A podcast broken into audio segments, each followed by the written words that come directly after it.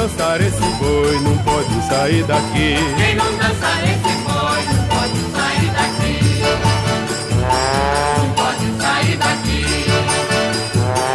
Não pode sair daqui. Alô, galera ligada no Na Bancada. Estamos de volta aí. Peço desculpas pelo atraso, né? O programa sobe quinzenalmente às quartas-feiras, mas por conta de alguns problemas pessoais, é, só estamos podendo gravar é, na sexta-feira, dia 15, quando publicaremos o programa. Por ironia do destino, né? É, a gente a, até acabou ganhando uma pauta a mais né, do que estava previsto por conta do jogo entre São Paulo e Tajeres na última quarta-feira. Por sinal, começamos o programa hoje aí com Luiz Gonzaga cantando o Boi Bumbá, o Boi do Piauí, é, e que, assim, para os neófitos né, da arquibancada, isso é nossa cultura torcedora. Sejam é, apresentados, né? Isso daí, eu, Gabri, pelo menos aqui de São Paulo, é um, é um grito bastante comum, né, Gabri? É, salve Matias, satisfação estar aqui nos estúdios Mané Garrincha mais uma vez.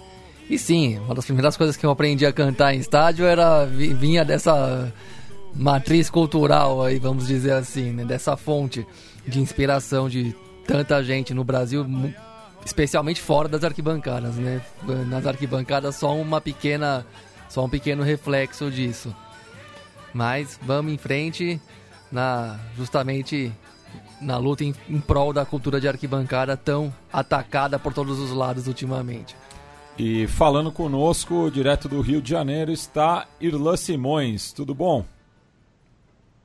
Salve Mate, salve Gabri, salve o futuro apresentado aí depois de mim. É, dia bom, né? A gente teve aí um, um, contratempo no meio da semana, acabou sendo melhor ainda, porque a gente acabou preparando uma pauta ainda melhor para o programa, num formato que a gente achou que deu muito certo, né? Na edição 16, essa que vocês estão ouvindo agora é a 17, é, que é ter um, também um pouco mais de mesa redonda, não só temas fechados no programa inteiro. Hoje a gente tem nada menos do que cinco temas que a gente quer discutir aqui em tempo recorde, indo para a Argentina, voltando para São Paulo, indo no Rio Grande do Sul, tentando tratar um pouco da vida dos torcedores nesse mundão, principalmente na América Latina, que é o que mais nos interessa.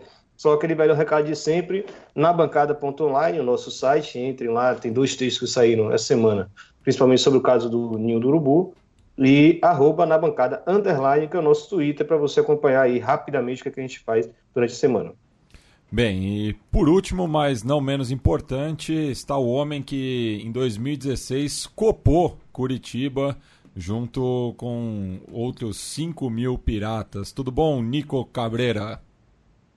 Boa tarde, galera. Obrigado pelo convite mais uma vez. Sempre fico grato de, de trocar ideias com vocês. E, Nico, é, no nosso grupo de mensagens, né? É, não vou falar o nome do aplicativo, que não, não tem jabá aqui. É, mas você mandou né, uma, uma comparação né, da, da caravana do Belgrano em 2016, justamente contra o Coritiba, e da atual do Tajeres é, vindo ao Morumbi na última quarta-feira, dia 13 de fevereiro. E fica nítido, né? A diferença da qualitativa da festa por conta dos materiais, né? É, lá em Curitiba, pelo menos, e você falou também pra gente que você mediou né, essa negociação, mas foi permitido muito mais ingresso né, do, dos elementos para fazer a festa, ao contrário aqui do Tucanistão. É, tá certo. É, na real, quando eu, quando eu via a imagem da arquibancada da, da torcida do Tajeres, eu achei meio estranho, assim, para mim, muito. Uma bancada muito triste, muito cinza, sem cores, nem bandeiras, nem faixas, e aí eu me lembrei da nossa experiência lá em Curitiba, mas obviamente que não tem, não tem a ver com que, ou só com que a torcida do Belgrano seja um pouquinho um pouquinho mais, mais festiva do que a torcida do Tajeres. Não que foi que realmente, falando sério, é, foi proibido o material todo que levaram os, os torcedores do Tajeres até São Paulo, né? Aí, aí eu consegui falar com, com amigos, os primos é, do Tajeres, e eles falaram que, que eles não conseguiram ingressar nada. É, eles já tinham uma informação que não iam deixar ingressar é, faixas é, ou bandeiras, mas, por exemplo, eles, eles achavam que iam conseguir ingressar é, instrumentos musicais tipo bombos, instrumentos de sopro, que foi uma coisa que eles conseguiram ingressar aqui na Argentina, né, no jogo de ida. Mas nem, nem puderam ingressar nem bombos, nem instrumentos de sopro, nem bandeiras, nem faixas. Então, aí acho que ficou uma, uma arquibancada muito triste para mim, muito muito sem cores, né? Que é uma coisa que a gente não gosta, não gosta desse futebol de agora, né? É, e isso, isso daí está em vigor aqui em São Paulo desde 2016, justamente, né? Quando deu aquela é, briga uh, na região, na, na zona leste de São Paulo, né? É, entre uhum. Palmeirenses e corintianos, num clássico que ia ser disputado no Pacaembu, é, ou seja, uma distância considerável aí, né? É, pensando na, na capital paulista. E desde então, né, é, proibiu-se não só os visitantes nos clássicos paulistas, mas também é, que as torcidas que vêm de fora, né, não só é, do estrangeiro, mas de outras é, cidades brasileiras, não possam entrar com todo o, o material. E, bom, só para hum. acrescentar, a proibição da torcida visitante também se também inclui confrontos contra times campineiros, né? Mas isso mais recente. Mais né? recentemente foi estendida é. após é, o rebaixamento da Ponte Preta, se eu não estou enganado. Isso. Em partida contra a Vitória, em 2017, a torcida da Ponte invadiu o campo, arregaçou tudo. E, aí... e daí na Série B do ano passado, o próprio derby campineiro foi com torcida única. O que não evitou brigas na cidade cerca de oito horas antes da partida. Posteriormente, a punição foi estendida para equipes de Campinas, que têm torcidas numerosas o suficiente para gerar confrontos. E também na partida dessa quinta-feira pela Copa Sul-Americana, não havia nada na torcida do Racing que visitou o Corinthians em Itaquera, só para contextualizar melhor para o nosso ouvinte. É uma proibição bem extensiva aí. São, na verdade, são Desde que eu e Matias, por exemplo, pela idade que nós temos, nos entendemos por gente, a gente convive com a proibição, né? Proib é. São proibições progressivas mesmo, que são, sempre vão aumentando e cerceando mais e mais os, é, os condimentos, digamos assim, dos jogos de futebol que se dão fora de campo. É, eu, eu falando particularmente, quando eu comecei a frequentar arquibancada, não tinha nem bateria. É. Porque ainda estava ali no, no rescaldo é, da, do punitivismo extremo, né? Depois da, da Batalha do Pacaembu de, de 95. Que até relatos anteriores dizem que até se o pessoal se juntasse para começar a cantar, a polícia já chegava é, dispersando.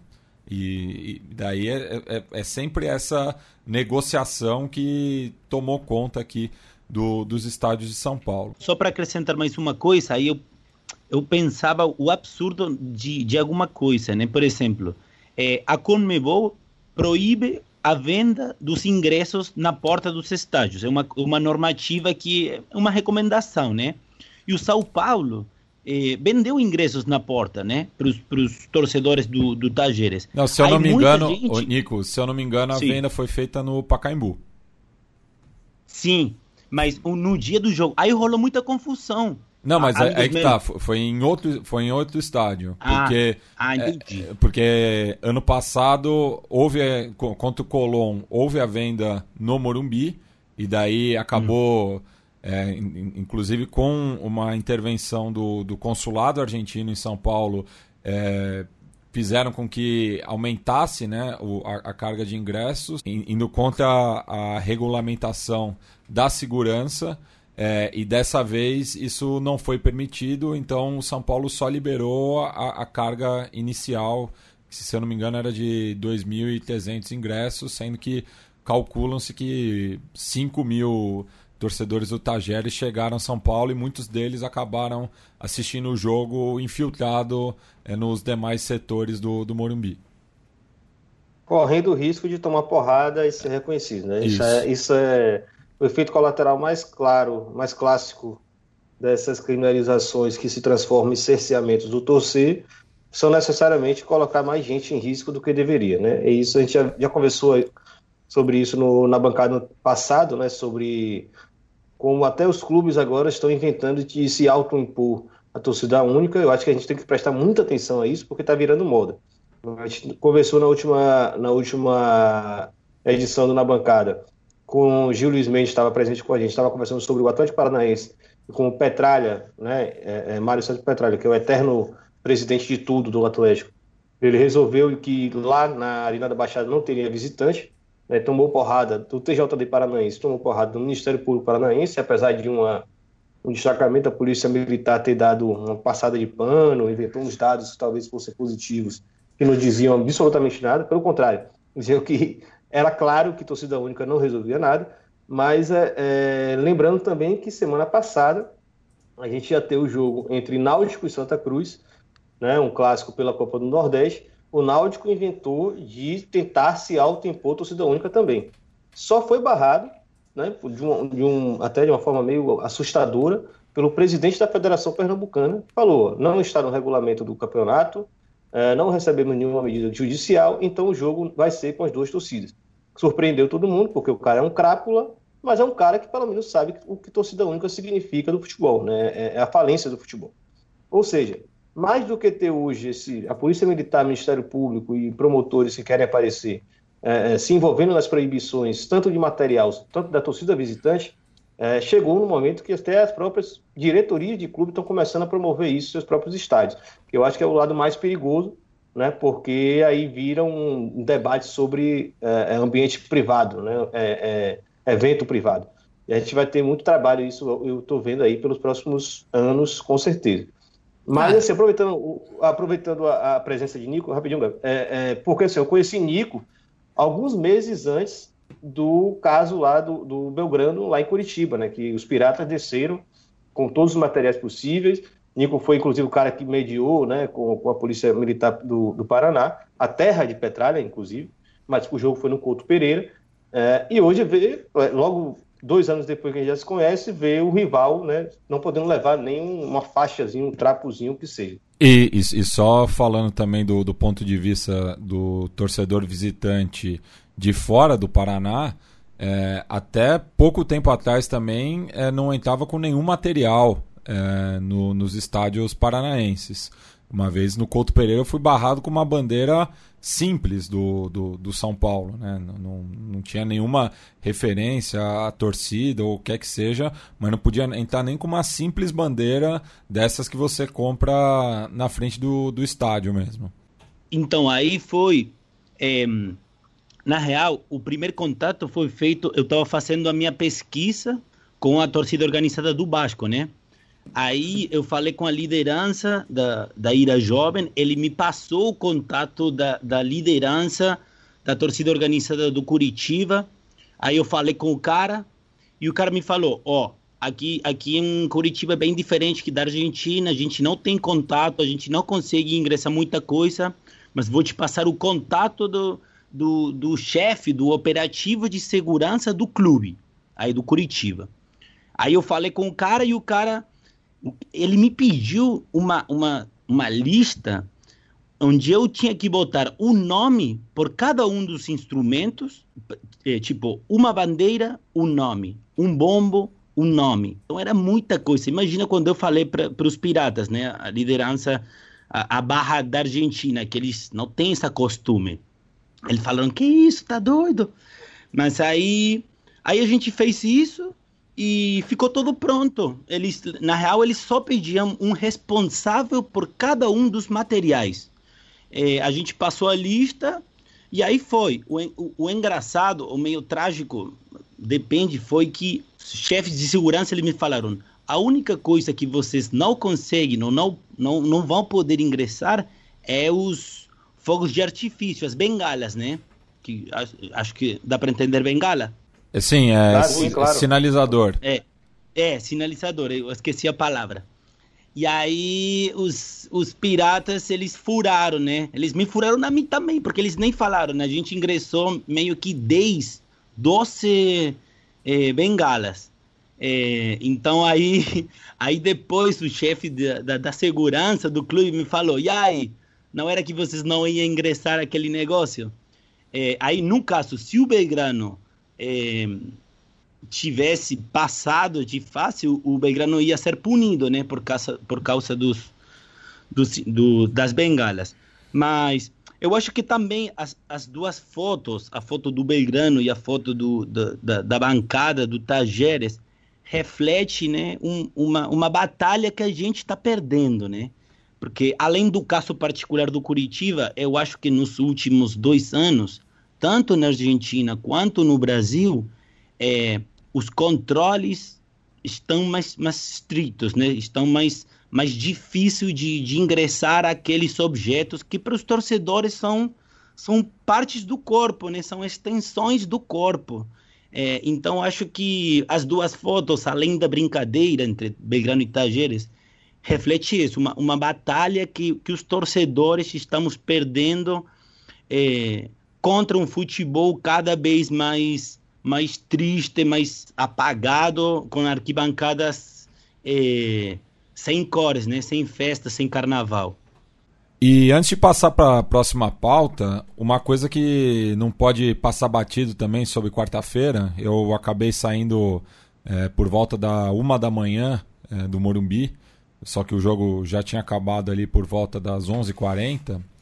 É, e na, na, volta ali pela, pela Saad, né, avenida que liga o estádio a Francisco Morato, e onde está localizada a estação do metrô São Paulo e Morumbi, que nessa última quarta foi o primeiro grande teste né, de, dessa estação recém-inaugurada e é, demasiada atrasada na, na sua entrega. É, cruzando com diversos torcedores do Tajeres ali, um clima bastante respeitoso até, é, algo que me surpreendeu assim do, da, das duas partes, né, tanto de São Paulinos quanto matadores. E chegando na, na estação, justamente, é, eu percebi que tinha ainda muita, muitas pessoas ali na, nessa região, pelo horário, é, principalmente esperando nos, nos pontos de ônibus da Francisco Morato. Isso porque o consórcio Linha Amarela, né, que é uma PPP é, do governo do estado com um pool aí de, de empresas na construção dessa linha, que é a primeira privatizada do metrô de São Paulo, fechou a estação pontualmente à meia-noite, né, sendo que é, ficou a discussão o dia inteiro, né, se o metrô ia ou não manter a operação até uma da manhã, como é de praxe é, perto da, das arenas do Corinthians e do Palmeiras, mas fecharam é, à meia-noite em ponto e a torcida do São Paulo, que já estava de cabeça inchada, foi para cima né, da, do, dos urubus e daí a PM é, interviu daquele jeito, então ainda tinha muita rocan ali na, na, na, região da Francisco Morato, a, a uma da manhã, é, o que mostra aí que o, essa linha que é privatizada não respeita né, o, o torcedor, é, e repito, né, do torcedor de São Paulo que é, tem o acesso tão complicado ao Morumbi desde sempre, e essa seria uma alternativa para facilitar a volta para casa. Bom, é, já mudando um pouco de assunto, né, trocando, não, não saindo muito também da seara das proibições e dessas regulamentações sobre o ato de torcer, já que hoje a gente está falando aqui de privatizar e proibir em São Paulo, pensar também que, por mais que São Paulo seja né, esse templo das proibições que não resolvem nada, mas que visam supostamente né, dar segurança para o torcedor, mas só cria mais problemas, é, falar também que na Argentina as coisas não são tão diferentes. É, há algum tempo já se vem né, com a, a, política de torcida única na Argentina, é, a gente já comentou isso dezenas de vezes no, na bancada, inclusive não resolvem também os casos de confrontos físicos. É, mas tem, agora acontece algo até um tanto inusitado, que é a invenção da proibição do choripan, e talvez seja aí um dos principais acepipes, digamos assim, do torcedor argentino, do índio argentino, quando vai para um jogo de futebol. E isso foi proibido na Argentina. E eu queria, principalmente em Buenos Aires, né, é, é, é necessariamente em Buenos Aires, queria que Nico comentasse um pouco sobre esse caso Choripan. Depois ele vai tra tratar de um caso ainda mais grave que vem mais adiante. É, aí, continuando a fala do, do Irlão, é, acho que primeiro é a gente precisa contextualizar um pouquinho né, o assunto. É, a proibição está rolando já de fato é, na cidade de Buenos Aires, né? É, só na cidade, onde ali tem o governo do prefeito Larreta, que é do, do partido do Macri, do PRO, que ele proibiu a, a venda de choripan dentro e fora dos estádios de futebol. Aí o, o, argumento deles é evitar, tipo, problemas de saúde, né? Tipo, intoxicações.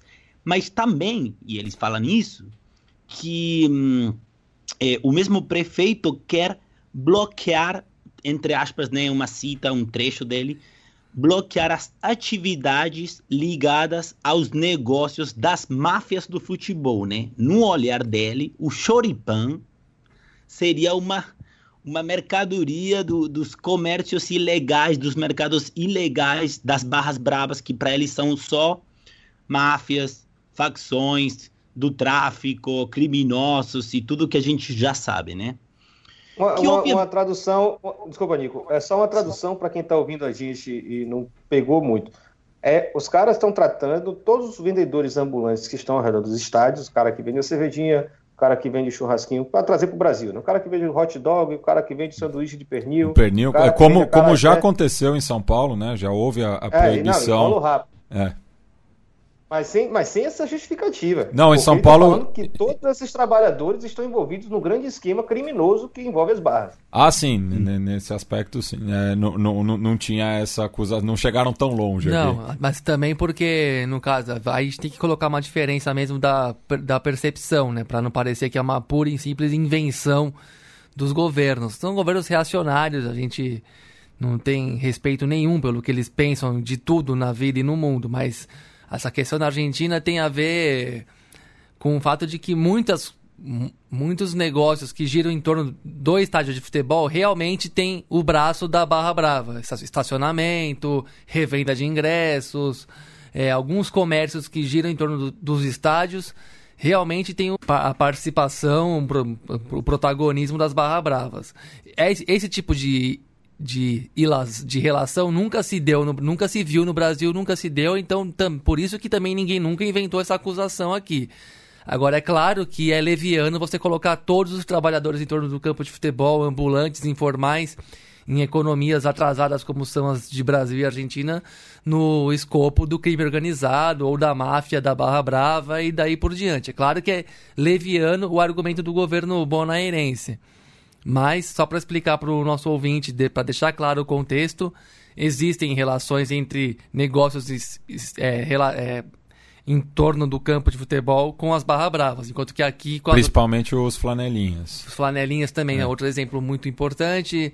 Enfim, acontece isso. Aqui não tem, nunca se, se diagnosticou isso, né? Que, por exemplo é, as barraquinhas em torno do Itaquerão são da Gaviões. Não, ninguém nunca, não existe isso. É, aqui só o, o cambismo oficial, né? É, no máximo a revenda de ingressos mesmo é. que tem a ver, mas outros comércios informais ou ambulantes nunca se deu essa relação aqui no Brasil. Que eu acho que dá para entender o que você está falando, né? Mas, mas eu acho que a gente, eu, pelo menos, eu faço uma, uma outra leitura, né? Além de além de do papo esse de combater as máfias, as barras, eu acho que, que tem um ponto um pouquinho mais profundo aí, que é que claramente uma medida bem em sintonia com a sociedade que o pro, propõe, né? Que é porque também para contextualizar o no Brasil o que que é o choripan, né? O, choripan é o sanduíche de linguiça, né? Básico, mas tem um significado muito importante na, na cultura política popular argentina. É, é um assado feito na churrasqueira, é bem baratinho, não dá para comer, tipo, sentado na mesa, o choripan. o choripan se come em pé, com as mãos. O que estou falando? O choripan é o churrasco dos pobres na Argentina. E, e só para fazer uma outra analogia, Nico, é, a direita argentina se refere aos militantes de esquerda como chores, né? É, Isso, como é seria o mortadela no Brasil. Isso mesmo, eu me lembro é, quando eu, eu fiz uma, uma crônica aí dos, dos, dos seguidores do Bolsonaro, que eles, eles gritavam, eu vim de graça, eu vim de graça. Aí eu perguntei para eles, como que isso que vim de graça? E ele falou, sim, eu não tô aqui pela mortadela, pela... ta-" É a mesma coisa que a direita fala aqui na Argentina. Quando a direita quer, é, tipo, desvalorizar uma mobilização popular, eles falam que essa galera, os pobres, entre aspas, estão ali pelo choripan. Pelo choripan e la coca. Então, é, o que eu quero falar é que proibir o, o, o choripan no futebol tem um objetivo higiênico, sim, como o, o prefeito falou. Mas esse sentido higiênico não é de saúde, é social. É higienizar o futebol. É limpar- higienista. Não, isso sem dúvida. isso mesmo. Sem dúvida. É tirar o povo dos estádios, não é tem isso dúvida. que eles querem. É isso que Alejandro Domingues, quando vai na televisão falar que tem que tirar as bandeiras dos estádios, ele quer. É isso, eles querem é, tirar o povo do estádio e, e, e mais do que isso, né? No caso das, das políticas públicas que vão além do futebol, disciplinar os o, o, o povo, disciplinar a classe trabalhadora. É, As proibições visam isso, vi- visam criar um disciplinamento coletivo. Né? Em última instância, uma- um modelo de sociedade muito além de futebol, um mo- modelos autoritários de sociedade. Né? Você não pode vender nada, você não pode fazer isso ou aquilo a partir das seis da tarde, a partir das oito da tarde, meia-noite tem que fechar tudo. É, esse produto ou aquele produto que são claramente produtos consumidos pelas classes populares não podem, porque é, queremos cuidar da saúde pública, o que é uma, uma cascata, né? Não estão nem aí para isso.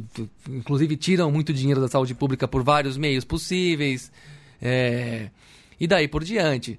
É, a proibição e o disciplinamento, eu acho que estão fora de dúvida aqui pra gente mesmo. Então, e, e acho que no na- rebate agora na Argentina um pouco mais tardiamente que no Brasil, porque a meu ver o, as relações sociais e econômicas pautadas pelo, pelo ideário capitalista, neoliberal, é, são, mais, são mais enraizadas, né? Tem maior lastro, dado que é uma sociedade, um mercado consumidor maior o Brasil, né? Então ele é meio que a ponta de lança do, do da América do Sul.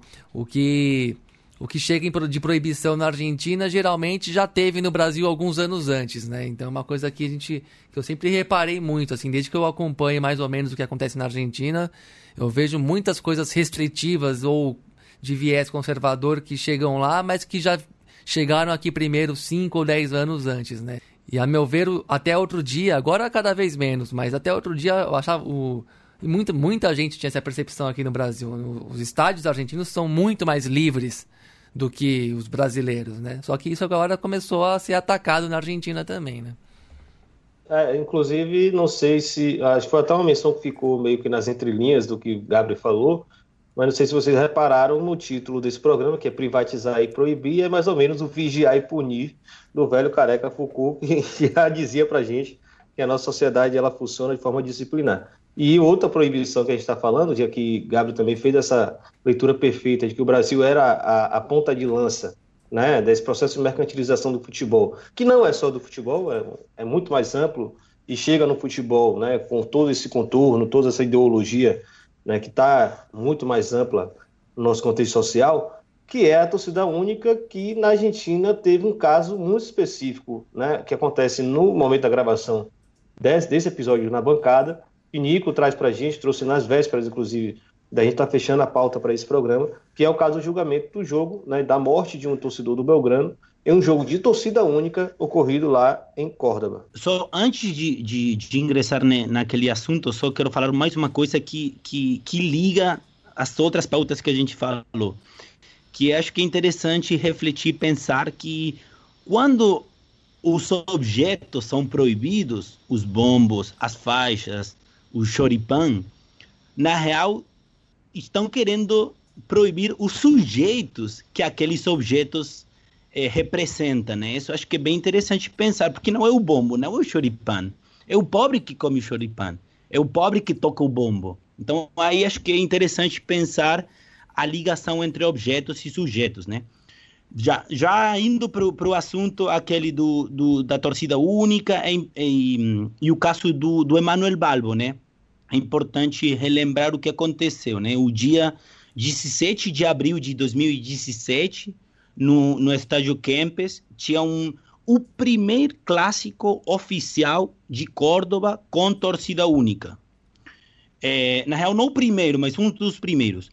É, aquele jo naquele jogo, eh, no, no entretempo, eh, uma galera falou que na arquibancada do Belgrano tinha uma pessoa que era torcedor do Tajeres, que era mentira, mas eles falaram isso, que a gente fala de infiltrado, né? Aí um grupo de torcedores do Belgrano começou a bater naquele cara, essa pessoa era Emanuel Balbo, e jogaram nele de cima da arquibancada é, e ele morreu.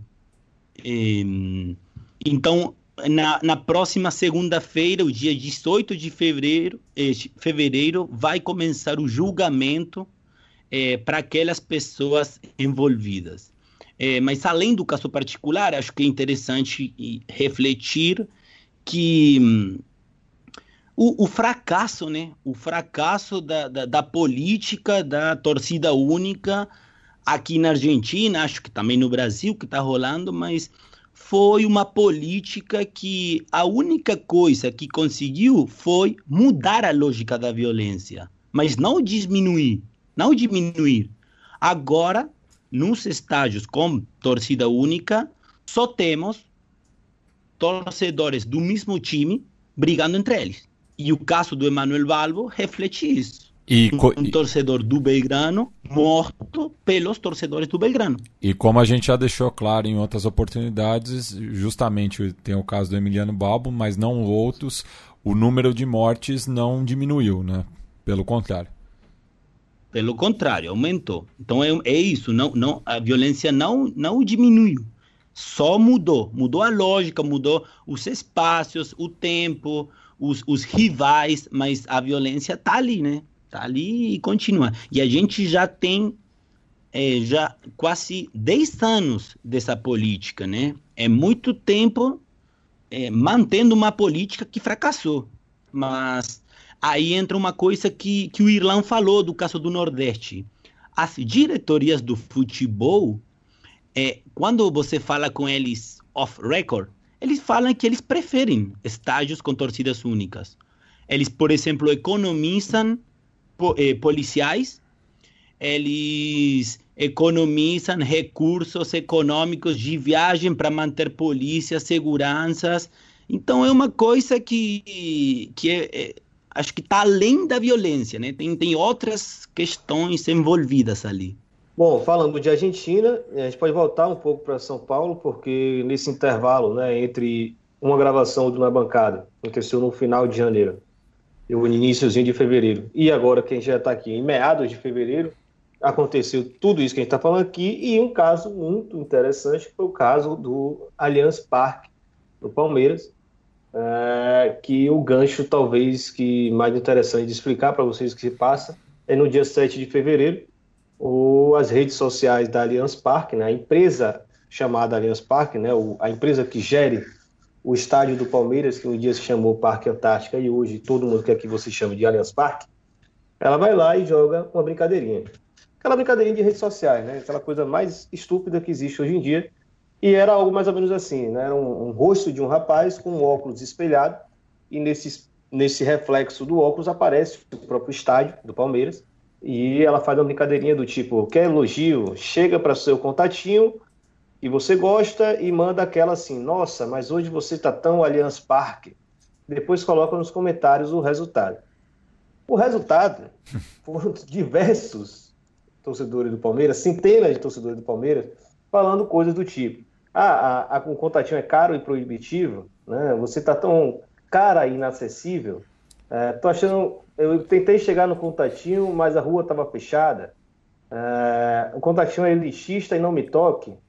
O contatinho. É, enfim, todo tipo de brincadeira possível com o que é, né, com o que torcedor do Palmeiras hoje entende que é o seu estádio, ou supostamente um dia foi o seu estádio, e hoje é gerido por uma empresa né, que tem ali diversos eventos que precisam ser colocados para poder dar um, um, uma margem de lucro, tanto para o clube como para a W Torre, que é a empresa que construiu e tem a concessão do estádio, como para essa própria concessionária. Uh, inclusive, que esses eventos, shows, é, é, é, disputas de, de, videogame, etc., destroem o gramado do, da Allianz Arena, ou seja, é um estádio que privilegia muito mais esses eventos do que o, o estádio de futebol. Mas mais interessante ainda é que essa brincadeirinha estúpida, ela acontece seis dias depois de uma polêmica imensa que se instaurou no Palmeiras, porque o presidente Maurício Gagliotti resolveu responder às denúncias ou às acusações de que o clube estava elitizando o seu público. É, e foi numa nota onde ele defendia o plano Avante do Palmeiras, que é o plano de associação, e dizia que o clube não estava sendo elitizado. É, eu destaquei alguns pontos que eu preciso falar, vou tentar ser breve e aí a gente comenta depois. É, e lembrando aos senhores, é, o Palmeiras ele tem um caso muito específico de, de plano de sócio-torcedor. É, o sócio torcedor do Palmeiras ele não tem qualquer direito político no clube. Existe até uma categoria que, na verdade, é o sócio do clube social do Palmeiras, que pode ali ter direitos a voto e etc. depois de um bom tempo. Mas o sócio torcedor em si, que está ligado ao Avante, ele não tem qualquer direito político no clube. Ele é uma espécie de uh, uh, associado a um clube de compras, como você é no Extra, você é no supermercado Pão de Açúcar, você é no Carrefour, você é no Santos Clube. Né? Você se associa para ter alguns benefícios, algumas vantagens consumistas. E essas vantagens consumistas relacionadas ao clube de futebol vão ser ingressos com descontos ou descontos em, em, em uniformes, etc. Tal. Ou seja, não é um sócio, é um, um plano de fidelidade para você que é um consumidor. E a, o Avante, ele, é, ele segue exatamente essa regra, essa lógica.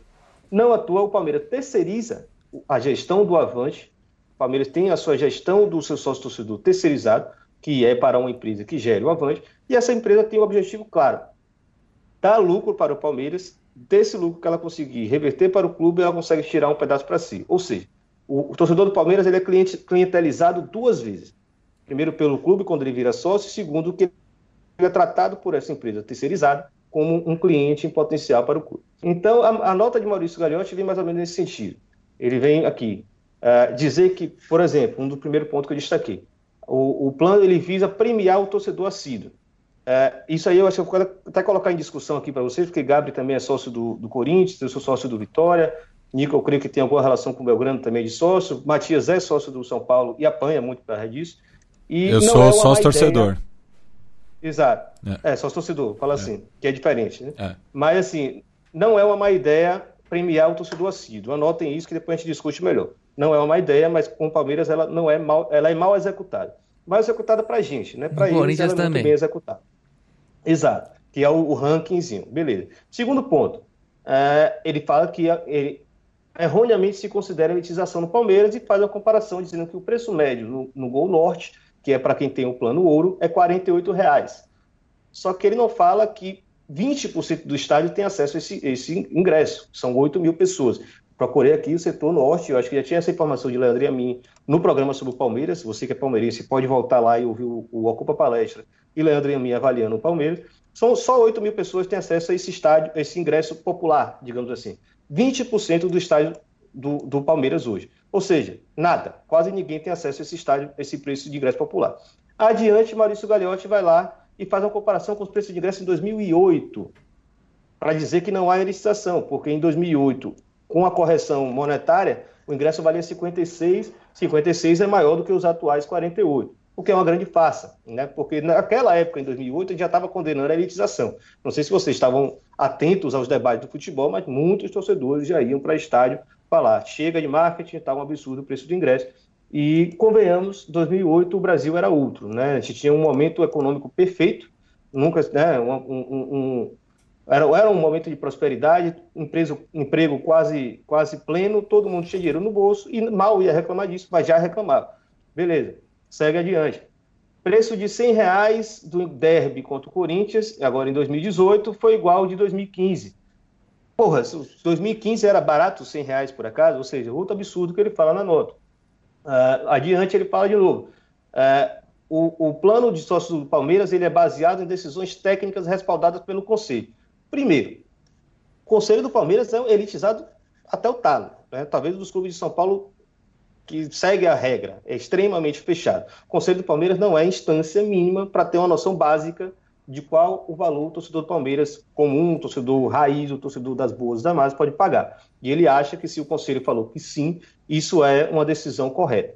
É, e decisões técnicas de quem? É a leitura técnica da empresa chamada Avante, né? a empresa que olha o torcedor como um cliente, que ela tem que sugar até o talo para dar dinheiro para o clube. É essa a lógica que Gagliotti está defendendo para a gente. Para encerrar, e aí passar a bola para vocês né, comentarem aí, que eu acho que vocês também têm muita coisa a falar mal do Palmeiras, como todo mundo merece, inclusive o palmeirense, principalmente o palmeirense, é, Gagliotti fala que o Avante e a bilheteria hoje correspondem a 20% da receita bruta do Palmeiras. É, receita bruta de um jogo de futebol, é, qualquer estádio hoje do Brasil arenizado, que tem um custo de operação muito alto, é, você tem uma receita bruta de 2 milhões, o clube leva para cada menos de 1 milhão. Né? Muito torcedor não consegue entender esse cálculo. O Palmeiras estipula aí uns 60 milhões por ano de, de receita bruta, quando na verdade está levando 30. E ele justifica que esse valor é o que vai pagar os salários astronômicos de Ricardo Goulart, de Dudu, de Felipe Melo, que vai fazer as compras, quando na verdade esse recurso vem do patrocinador barra proprietário, né, ou seja lá como vocês quiserem chamar, chamado Crefisa. Ou seja, torcedor do Palmeiras que ouve a gente e leva a sério esses debates e acha que o torcedor tem direito de intervir nesses assuntos. É, estão enganando vocês, né? estão seguindo uma lógica que o Conselho do Palmeiras, extremamente elitizado, cobra de que seja mantida, de que é manter é, o acesso ao estádio, ao Allianz Arena, restrito, e outra coisa que é o grande debate do ovo e da galinha. Vem cá, o que está levando o torcedor para o Palmeiras, para o estádio Palmeiras, é o bom time bancado pela Crefisa ou é o torcedor do Palmeiras que está bancando esse time e a Crefisaria é só um patrocinador qualquer? Né? Então, abro aí e deixo para os senhores fazerem maiores considerações. Não, e só para dialogar com esse último ponto que você colocou, qualquer lugar do mundo, no futebol mais rico no futebol de menor envergadura econômica, a bilheteria, se ela passa de. Se ela chega a 20% da, da receita geral do clube, é muito. Então ela não banca é que não banca nada, 20% é relevante, 15%, 10% é, é, é um dinheiro. Mas não é daí que vai se decidir se você vai ter um time de nível de competição A, B ou C. Então, é. A meu ver, tem muita visão ideológica aí das pessoas que tomam essas decisões, assim. Elas querem selecionar um público, elas refletem o que é uma elite brasileira.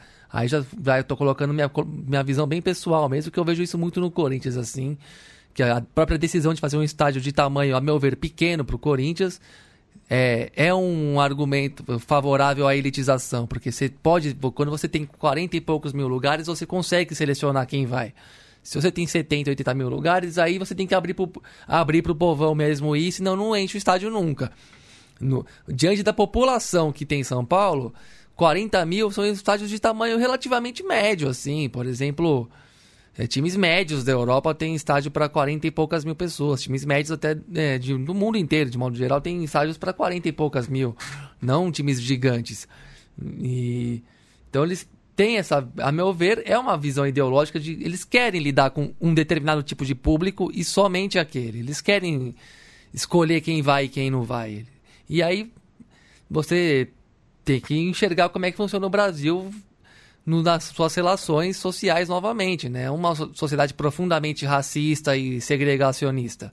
Isso está no futebol, infelizmente, porque quem tem tempo de ficar mandando em clubes de futebol, conselhos deliberativos, é gente que tem a vida mais feita, gente mais abastada. Trabalhadores comuns não vão é, militar pela democratização do seu clube, porque eles já têm que lutar muito pela própria sobrevivência. Eles não vão é, sair do expediente para debater alguma coisa do conselho fiscal do clube de futebol. Eles cuidar da vida na, em casa, na família e tudo mais, né? Então, queira-se ou não, é, participar da vida política de um clube de futebol é, é um, um tipo de coisa difícil para quem não, não tem a vida material muito bem resolvida, para quem tem que trabalhar bastante e ganhar pouco, que é o caso de 90% do, dos brasileiros. E, enfim, é, então essas políticas de ingresso dos clubes, especial Palmeiras e Corinthians, que estão na cidade mais rica do país, mas muito no Flamengo também, um pouquinho no Grêmio, lá no Rio Grande do Sul, em outros times, fora outros outras tentativas, às vezes muito mal sucedidas, como mas que pelo menos são, tem, são levadas adiante, né? De arenização e tudo mais. Refletem visões de, de sociedade, visões, é, digamos, mais excludentes mesmo, mais classistas.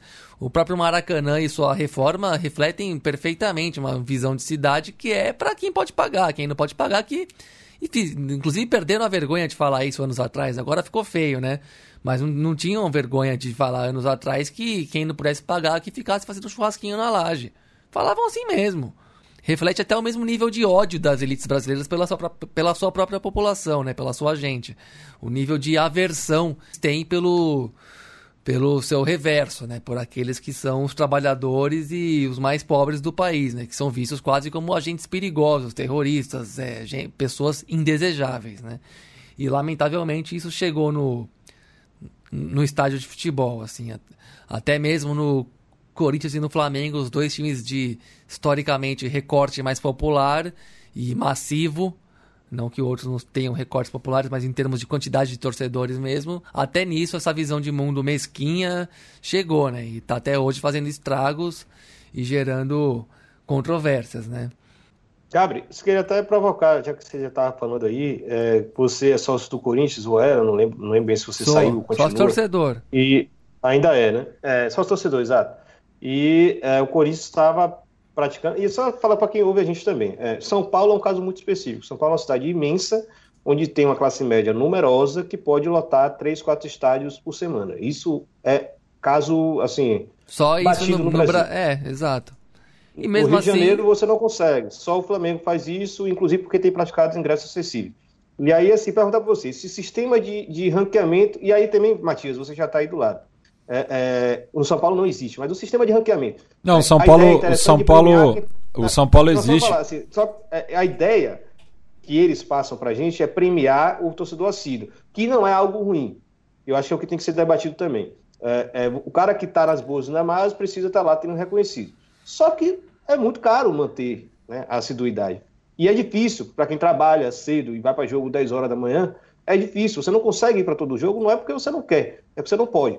Então, assim, o São Paulo não tem ranqueamento, o Corinthians tem ranqueamento. Continuam os dois elitizados, não é isso? Ô, Irlan, é justamente isso que eu queria evitar. O São Paulo tem ranqueamento também, só que como o estádio é muito grande. O estádio é muito grande também. É. Se, se coubessem 35 ah, mil, 40 mil no Morumbi, eu duvido que é. certas políticas não é, seriam feitas, como por exemplo do ingresso da arquibancada 10 reais, como tivemos anos recentes aí no São Paulo. É, mas por exemplo, para semifinal da Libertadores de 2016, que desde que o novo sistema foi implementado, justamente quando deu o fracasso da final da Sul-Americana em 2012, teve muito não sócio que não conseguiu comprar ingresso, porque hoje o São Paulo já está em mais de 100 mil sócios torcedores, mas tem muitas pessoas que pagam uma, uma mensalidade irrisória, é, mas que só vai nos no jogos bons, assim. Sim.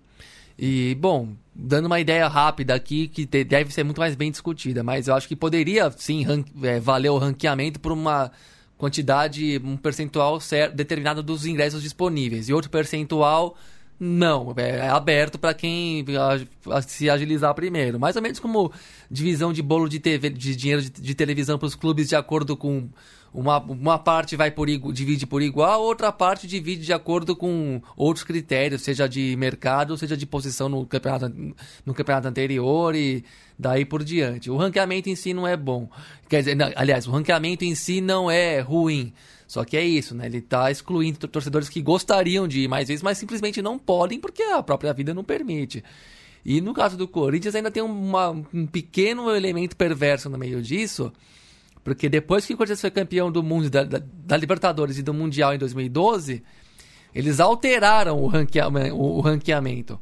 Quando quando época em que também estava claro que haveria o estádio de Itaquera. As obras começaram em 2011, então em 2012 e 13, quando mudou o ranqueamento, era evidente que o, o, o Corinthians estava prestes a mudar de endereço, sair do Paquimbu para Itaquera. E em 2013 eles mudaram o, o ranqueamento a fim de valorizar aqueles que estavam para trás, vamos dizer assim, aqueles que não eram sócios torcedores, aqueles que não tinham, que não iam ao estádio, aqueles que ou então aqueles que tinham um número muito baixo de jogos é, como sócios torcedores e tudo mais. A meu ver, isso foi um movimento para valorizar o, o neo-torcedor, né? Como gente, alguns de nós aqui gostamos de chamar, né?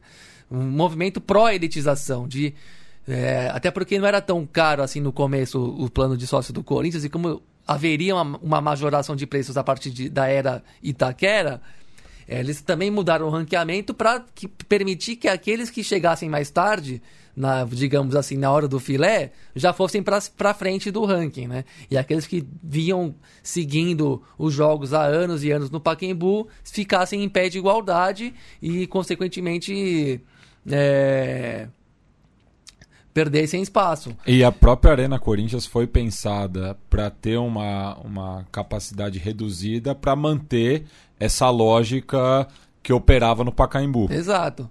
Você gasta um bilhão e meio de reais para mudar para um estádio que cabe a mesma coisa do, do, do, estádio anterior. É uma das coisas mais ridículas que eu já tive que ver na vida, mas eh, tá aí.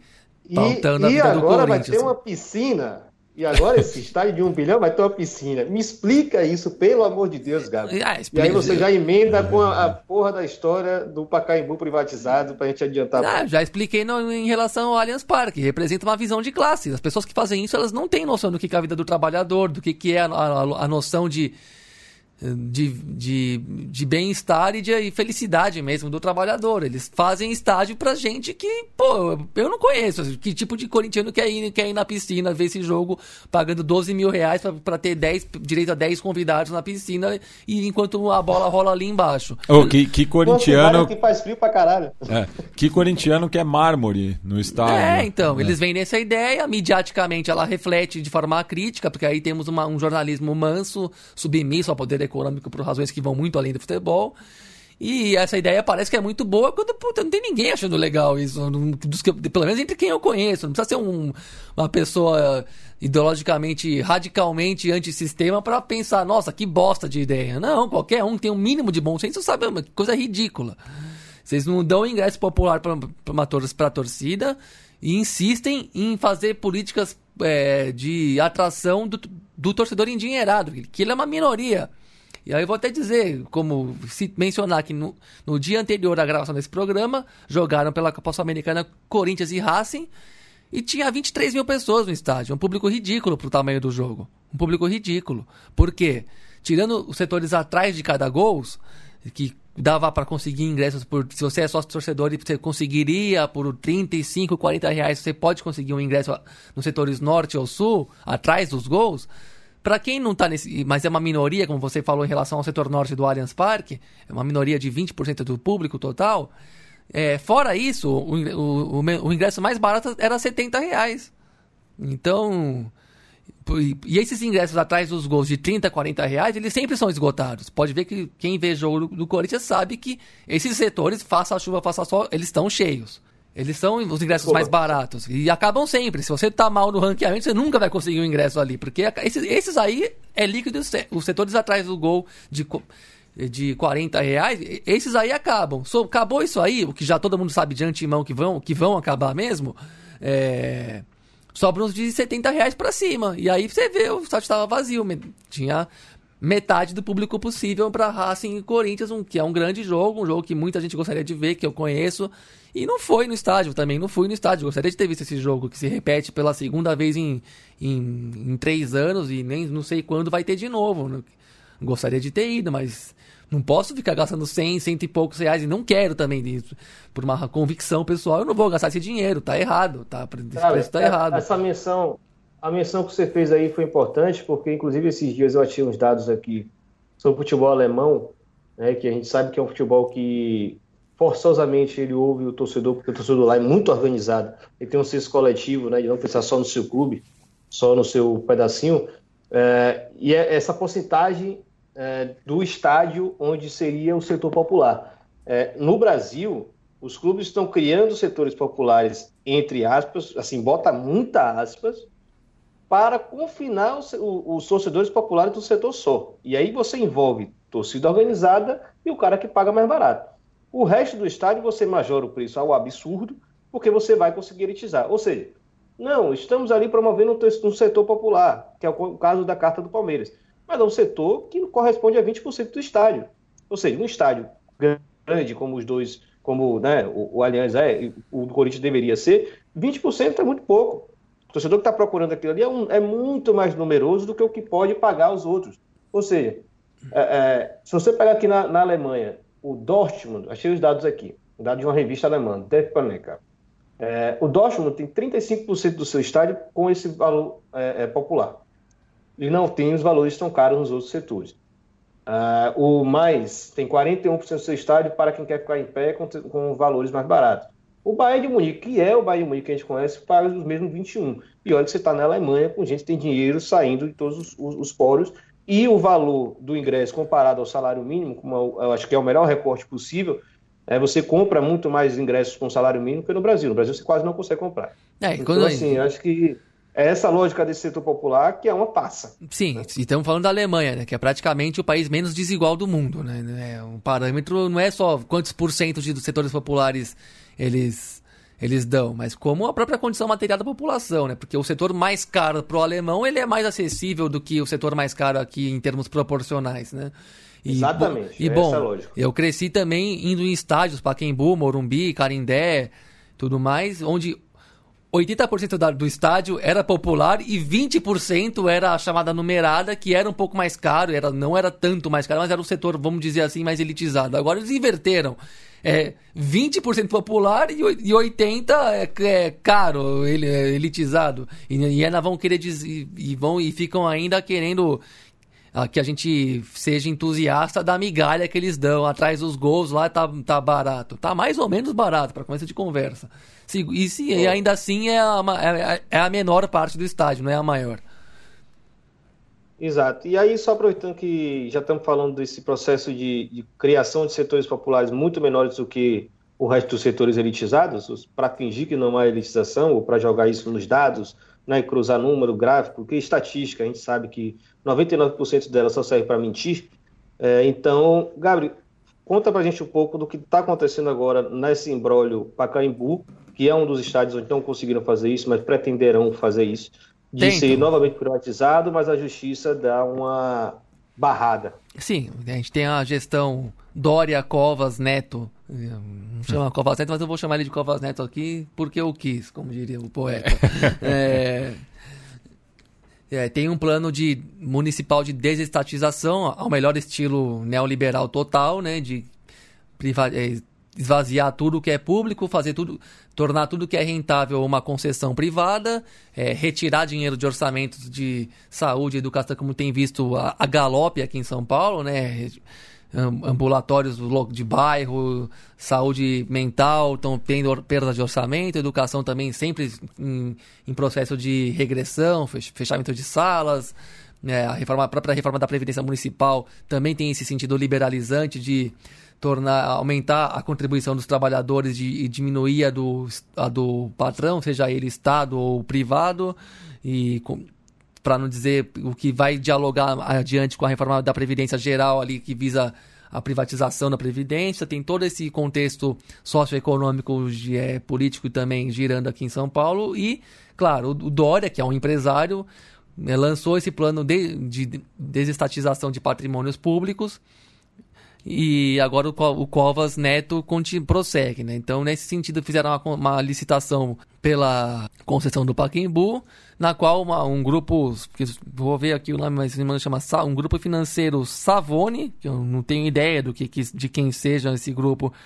está é, por trás a, do arremate do, do Paquembu.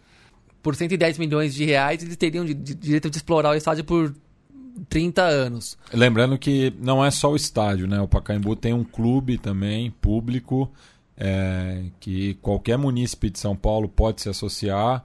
É, existe uma burocracia, claro, é, em cima disso, mas depois se você vencer ela você tem acesso, mas se você não tem a carteirinha, por exemplo, vai ter um, segura, um segurança terceirizado que vai te barrar ali na, na descida, né? Vindo pela Avenida Doutor Arnaldo, perto do Hospital das Clínicas. Sim.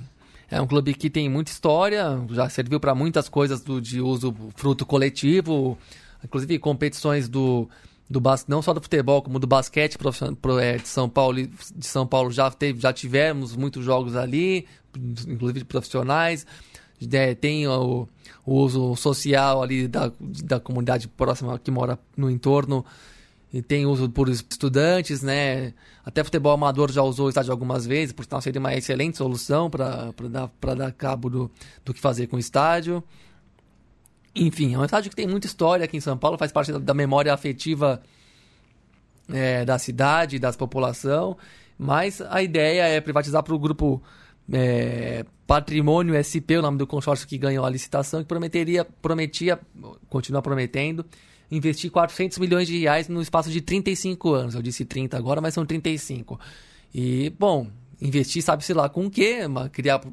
É, o estádio é tombado, mas tem a questão do tobogã, um espaço valioso ali a, atrás de um dos gols, que não é o da Praça Charles Miller, e, e, que é ao lado do clube social, da piscina, das quadras e tudo mais, que o, o tobogã em si não é tombado, então dá para imaginar que se, se produziria a derrubada dele para a construção de salas comerciais e, e, e, hotéis no lugar. O que, eu, o que eu acho um projeto meio lunático em si, não vejo nenhum sentido de fazer isso ali naquele espaço. Mas sem entrar nesse mérito, a proposta era essa. E a concessão custaria 110 milhões em 35 anos, que você fizer uma conta dá 300 mil reais por mês, um valor irrisório. Estão dando de graça. E... É, é, inclusive, eu acho que talvez, já que a gente está aí, né, esse debate está tão difícil de fazer, porque está dominado né, o, a agenda pública por essa ideia da privatização.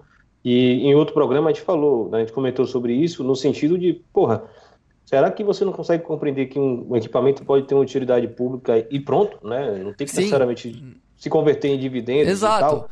A e pre... aí vocês privatizam e não garantem dividendos, porque o valor é ridículo. É. A prefeitura diz, alega que o estádio custa 9 milhões de reais por ano e ela não tem dinheiro. Bom, eu não sou obrigado a acreditar nesse valor colocado pela prefeitura, porque o Paquimbu é muito usado, entra dinheiro de aluguel de jogos. Na, na semana que a gente gravou esse programa, teve dois jogos no Paquimbu com públicos razoáveis, de 20 mil pessoas na, em cada um, mais ou menos. E, enfim, entra dinheiro. Ele é um equipamento muito utilizado, ele não é um estádio abandonado que está lá apodrecendo. Não, ele está em uso frequente. E fora o uso social que você está falando assim, porque se a gente falando aí. Mas, de novo, sobre o custo. Ele é um custo, é o maior equipamento esportivo da cidade inteira. E esporte e lazer fazem parte da, da, não só da vida social, como da própria política de saúde, se a gente pensar mais amplamente. Segundo, São Paulo tem uma arrecadação fiscal, a cidade de São Paulo, a capital do estado, de 55 bilhões de reais. Como que não tem 9 milhões de reais para bancar o Paquembu? Tem. O que não tem é prioridade de gastar esse dinheiro no Paquembu. Porque estamos nesse de, volta ao pensamento único, ao momento do pensamento único liberalizante de que ou privatiza ou, como diz o, como de, gostam de dizer, a conta não fecha. Não, a conta fecha, que vocês querem salvar cada real, cada centavo para iniciativa privada, para o sistema financeiro, para sistemas de dívida, para isenções fiscais, que não dão retorno social nenhum. Agora, é isso, não é também, não tem que fechar a conta do Paquimbu, porque ele tem um uso fruto social muito grande. Isso não está na planilha, isso não está no. Não, tem, não tá dimensionado em termos é, exclusivamente monetários. Por esse critério, o Parque de Ibirapuera dá prejuízo. Então vamos vender o Parque de Ibirapuera e construir um condomínio no lugar? Não, né? Ninguém é louco. Quer dizer, o Dória é doente o suficiente pra, ele, ele tava querendo colocar catraca ele, ele, ele, ele, propôs, sim, a, a, gestão privatizada do Parque de Ibirapuera. Claro é. que não deu em nada, porque, bom, que grande de fortuna... Não dá ideia, Gabriel. Mas não, não ele já, mas já foi dada é. essa ideia. É que ninguém não foi pra frente, primeiro porque no Parque do Ibirapuera ele é uma coisa muito cara à população de São Paulo que não aceita isso, né? Não, não aceitou a ideia de jeito nenhum. Segundo que, bom, qual grupo privado vai querer gerir, é, de fato gerir um parque? Vai tirar dinheiro da onde num parque? As pessoas não vão no parque gastar dinheiro, as pessoas vão no parque respirar ar. Enfim, é essa visão ultra ortodoxa que agora quer tornar o Paquimbu uma mera commodity do, da prefeitura e arrecadar uma ninharia ainda por cima. É, para promover aquilo que não se diz, né? Que são as ações entre amigos, né? Pega o, que é, pega o patrimônio público construído e já amortizado historicamente e entrega para os amigos e vamos ver se dá alguma coisa aí. Se também não der nada, devolve para o Estado, né? Como a gente está vendo no Maracanã acontecer e já vimos outros casos. Se der merda, devolve para o Estado. Então é, é, é só isso que está em jogo. E no caso do Dória, a gente não pode não enxergar a malícia toda da, da história, porque ele é um empresário e ele tem um grupo lead que é um grupo que não é não produz riqueza, não é um grupo de nenhum setor é, específico do, do mundo produtivo. É lobby. É lobby, ou seja, é um, um grupo que faz lobby. Então, e, e, e ele tenta envolver, agenciar os interesses de grupos que de fato têm a ver com o setor produtivo do capitalismo e tudo mais. E ele, ou seja, ele quanto mais negócios privados eh, acontecerem na cidade, melhor para o grupo empresarial do qual ele faz parte, que vira um intermediador dessas relações. Né? Tem uma matéria muito boa do, Intercept do Brasil do ano passado, que fala das relações do grupo LEAD com as grandes empresas que atuam na cidade, no sentido de, de que o grupo LEAD pretende fazer parte das operações financeiras e comerciais dessas empresas que já estão é, operando por aí, né? Como se, como se fosse, como diz o Matias, um, um grupo que faz o lobby e, digamos, leva a sua comissão daquilo que conseguir efetivamente como resultados. Então, o Dória, especificamente, está tentando privatizar a cidade, a cidade, não só o Paquembu, para ele mesmo e para os amigos dele. É, é, descarado no caso do, dessa figura que tem fortes investimentos empresariais e uma fortuna estimada em 200 milhões de reais que parece que está pouco para ele. Agora, a decisão foi suspensa. A, a juíza Maria Gabriela Pavlopoulos Spaulonzi, da 13 terceira Vara da Fazenda Pública, é, suspendeu a, a decisão, a concessão, a fim de pedir mais esclarecimentos, né? Uma, vamos dizer assim, um pau na roda burocrático do, do sentido de que de contestar a concessão do Paquembu em relação a tombamento, em relação a tipos de edificações que poderiam se construir no lugar, enfim, uma conversa é, ainda em tons burocráticos, né? Mas que pelo menos dá uma barrada momentânea na ideia de conceder o Pacaembu, que é um que sinceramente é um patrimônio que eu não consigo imaginar na, em, em, outras mãos, né? Só para encerrar, é, se fosse para a prefeitura se desfazer do Pacaembu, seria possível pensar em várias soluções que não sejam do ponto de vista exclusivamente capitalista. É, Parece palavrão falar alguma coisa que não seja do, do interesse capitalista nesse momento que a gente está vivendo. Mas poderia, por exemplo, fazer como é o Wembley em relação à Football Association da inglesa. Ela é a dona, em tese, do estádio, porque ela que arruma o que fazer com o estádio. Poderia se dar o estádio para a Federação Paulista de Futebol administrar, ela custeia a manutenção, os times, times grandes usam aquele estádio. É, o futebol amador poderia ser incentivado a usar aquele espaço também, afinal de, de contas, ele é um, um bem é, um patrimônio coletivo de todo mundo. Seria lindo que o futebol amador de São Paulo, que é tão forte, pudesse, pelo menos em seus principais jogos e competições, usar o Pacaembu também. Por que, que não? É, o esporte amador, porque o Pacaembu, os outros esportes olímpicos também poderiam usar. As escolas públicas poderiam continuar, já como já usam, mas poderiam usar mais e mais vezes como equipamento público, educativo, esportivo e tudo mais. O, o atletismo poderia ser praticado naquele estádio, porque ele tem uma pista de atletismo, ele é um estádio apto ao atletismo, ele tem piscina, ele pode ser usado de milhares de maneiras que não, antes dessa ideia da concessão que visa um empreendimento privado imobiliário que ninguém tem ideia do que, que seria. É, também tem a questão, outro, outro aspecto a se pensar é que a partir desse ano em diante, os times de, da Série A do brasileiro eles têm que ter time de, times de futebol feminino. Isso quer dizer que o calendário futebolístico da cidade não se resume aos times masculinos de Santos, Corinthians, Palmeiras e São Paulo. Tem os femininos também. E poderiam usar o Paquembu. Tem as competições sub-20, sub-17, que também frequentemente usam o Paquembu. Enfim, ele é um estádio muito vivo na vida, na vida cotidiana de São Paulo. Muito vivo. É um patrimônio que não tem igual. E se perdesse isso, não teria substituto mesmo. Não tem nada à altura do Paquembu para ser usado.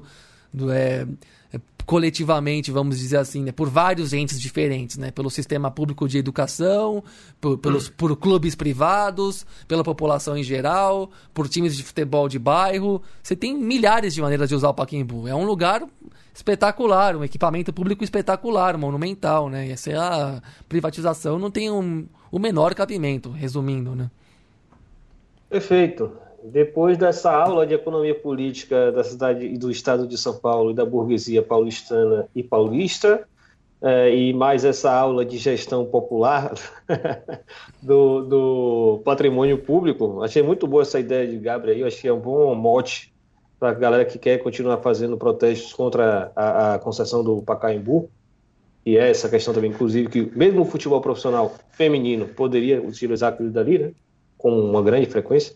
É, então a gente se encaminha né, para a última pauta, o programa é mais extenso do que o natural, porque também foi na sexta-feira, então a gente podia fazer isso.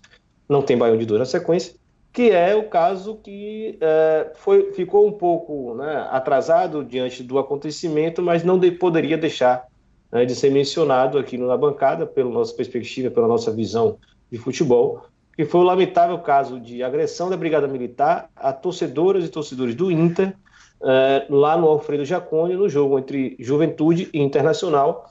E quem conta em detalhes né, é a própria Manu Barbará, que é presidente da, da Força Feminina Colorada, uma torcida organizada de, de mulheres do Internacional, ela também é conselheira do clube e ela é ligada ao movimento Povo do Clube, que já participou do Na Bancada em outra oportunidade. Então, Matias vai colocar o áudio para a gente aí. O que aconteceu no jogo Juventude Inter foi o seguinte: uh, o jogo parecia tranquilo, calmo, até que uma bola foi para a lateral, o goleiro do Juventude estava fora do gol e o Potker veio cobrar essa lateral rapidamente, aproveitando que o goleiro estava fora do gol. Para isso, o treinador do Juventude, o Vink, botou a bola para trás e colocou o corpo na frente do Potker, impedindo essa rapidez na cobrança de lateral. E começou uma confusão dentro de campo. Com a confusão estabelecida dentro de campo e as atenções voltadas para isso, um torcedor do Juventude pulou alambrado, invadiu o campo e roubou uma faixa da torcida Superfico, uma bandeira da Superfico. A vice-presidente da torcida Fico foi até os policiais e reclamou, pedindo providências para eles resolverem isso policiais então já saíram do lugar onde estavam com cacetetes na mão e a primeira providência que eles fizeram foi dar uma cacetada nela. Bateram nela fortemente com cacetete, isso aconteceu do meu lado e eu vi. E todos eles se encaminharam para o setor das torcidas organizadas. E ela foi junto. Lá eles começaram, recomeçaram a bater nela. E, logicamente, as pessoas que estavam perto não gostaram, se revoltaram e foram defender. Então, a agitação que aconteceu na arquibancada foi essa: não teve briga de torcidas. O pessoal quis defender uma mulher que estava sendo agredida gratuitamente. Depois desse triste episódio, cabem algumas perguntas. Por que, que os torcedores e as torcedoras organizados e organizadas são sempre criminalizados? A quem interessa que nós sejamos apresentados como aqueles que causam tumulto? Até quando nós vamos aguentar esse tipo de atitude caladas e calados? Até quando as direções dos clubes vão se eximir de fazer alguma coisa em prol do seu torcedor, da sua torcedora? Bem, fica aí mais uma atitude lamentável da Brigada Militar do Rio Grande do Sul é, e também imagino que num futuro não muito distante, é, longe de mim ser apocalíptico, mas que a torcida única também vai vigorar é, em Porto Alegre, Caxias do Sul, Pelotas e outras praças é, mais populosas no, no Rio Grande. É, e deixo o espaço para os meus companheiros de bancada aqui tecerem suas considerações finais. Gabri? É, Matias, hum, considerações finais é que futebol seja do povo. Só isso que a gente pede, né? Já tomam tanta coisa da nossa vida no dia a dia que pela hum, que deixem o futebol em paz, né? Deixem pelo menos a gente desfrutar e viver o futebol como a gente sempre gostou, né? Sei que não vão deixar, sei que nós vamos ter que ficar na luta a vida inteira, mas é é só isso que a gente que a gente pede, né? Só o futebol deixa em paz, vai o resto vocês enfim no rabo. Né? Nico? É, não, a mesma coisa, eu me junto ao pedido, eu falo a mesma coisa, né? O futebol, na real, o futebol nasceu nas elites, né? E foi a costa de força e muita coisa que o povo se apropriou do futebol. Eu acho que agora que a gente está vivendo um tempo de, de vingança, de retaliação das elites, eles também bem pelo futebol, né? E a gente tem que defender, tem que defender com o nosso trabalho, as nossas pesquisas, a nossa fala, o nosso corpo também. É, mas é isso, gente. Vamos, vamos continuar na luta e defendendo o futebol popular. Irlã? Bom, é isso. Acho que foi um baita programa, né? Conversas muito boas, boas reflexões mais uma vez. Eu espero que quem ouviu aí tenha, sei lá, se convencido um pouco de que a gente precisa estar tá se apropriando desses debates. Afinal, acho que os clubes pertencem a gente, né? A gente tem que se entender como dono dos clubes. E nessa semana né, que a gente está gravando isso aqui, é, na verdade na semana anterior, aconteceu o caso é, da tragédia do Ninho do Urubu, não vou falar nem tragédia, acho que foi do crime do Ninho do Urubu, e 10 jogadores ou 10 né, é, pretensos jogadores de futebol, que eram 10 adolescentes, 14, 15 anos mais ou menos, foram vitimados por um incêndio numa estrutura que nunca deveria ter existido, um lugar que eles nunca deveriam ter né, abrigado jovens, ou qualquer, qualquer ser vivo poderia ser sido abrigado naquele lugar, que era um container que se incendiou por causa de, possivelmente, né, ao que tudo atesta, uma falha no ar-condicionado, que né, um, um, pico de energia que gerou um, um incêndio e vitimou esses 10 jovens. É, o último recado que a gente deixa, acho que é uma mensagem toda na bancada, tem dois textos no site na bancada que falam um pouco no sentido inverso, né? Existe o Flamengo do CNPJ, o Flamengo como instituição, né, um clube que move 700 milhões por ano, mas também existe o Flamengo da torcida, o Flamengo né, das comunidades, dos coletivos, que é da vida comum, e a própria, a, o próprio enterro dos jovens mostrou que o Flamengo em si vai muito além né, dessa relação comercial. Mas esse futebol negócio que a gente vive, ele precisa ser visto né, como uma máquina de destruir vidas. Se esses jovens não fossem vitimados pelo fogo, provavelmente iam se lesionar antes de, so, de se tornar profissionais é, e seriam largados a, no mundo sem estudo, né, sem nenhum tipo de, de segurança e iam voltar para a pobreza de onde eles saíram. É, isso é o futebol negócio, a gente precisa entender isso também. O mesmo dirigente que coloca moleques num, num container para morrer incendiado, que um clube com dinheiro do Flamengo não bota ninguém no container. Pega aquele moleque, bota no hotel, bota em qualquer lugar, mas não bota no container.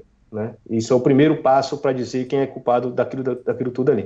Uh, mas uh, são esses mesmos caras que uh, acham bonito o cerceamento da nossa festa, acham que a gente tem que gastar metade do nosso salário né, tentando ir para um estádio, que acha que valores né, praticados de 100 reais para um jogo é, é, acessível. São caras que vivem fora da realidade e que o futebol para eles tem uma funcionalidade muito maior né, do que ali só estar tá ganhando moral política, etc. Muitos deles ganham dinheiro com isso e a vida desses jovens é, foi vitimada pelo fogo, mas seria vitimada de qualquer forma pelo que é a indústria do futebol. Não precisa pegar fogo num, num alojamento para destruir vida de gente no futebol. E é isso que é o futebol negócio no Brasil e no mundo. E Bem, aí, Matias, encerra com a gente. Bem, e se a gente começou o programa com o Rei do Baião, a gente segue entre a realeza para homenagear esses 10 meninos com a música do botafoguense Roberto Ribeiro, também da Império Serrano, já que todo menino é um rei.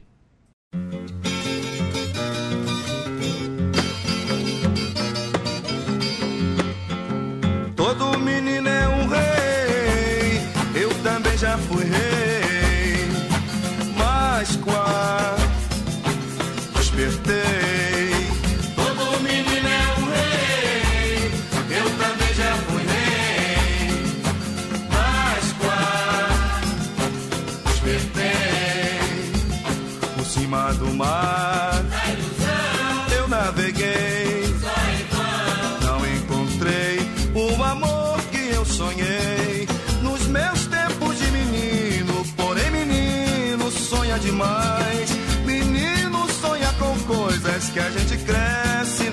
jamais.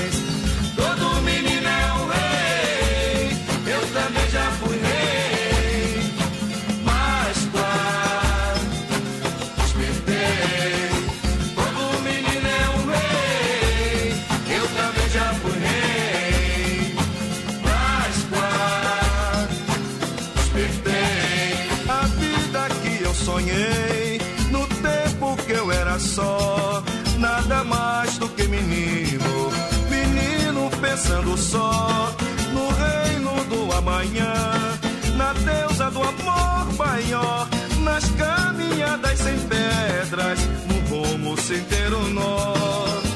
Todo menino é um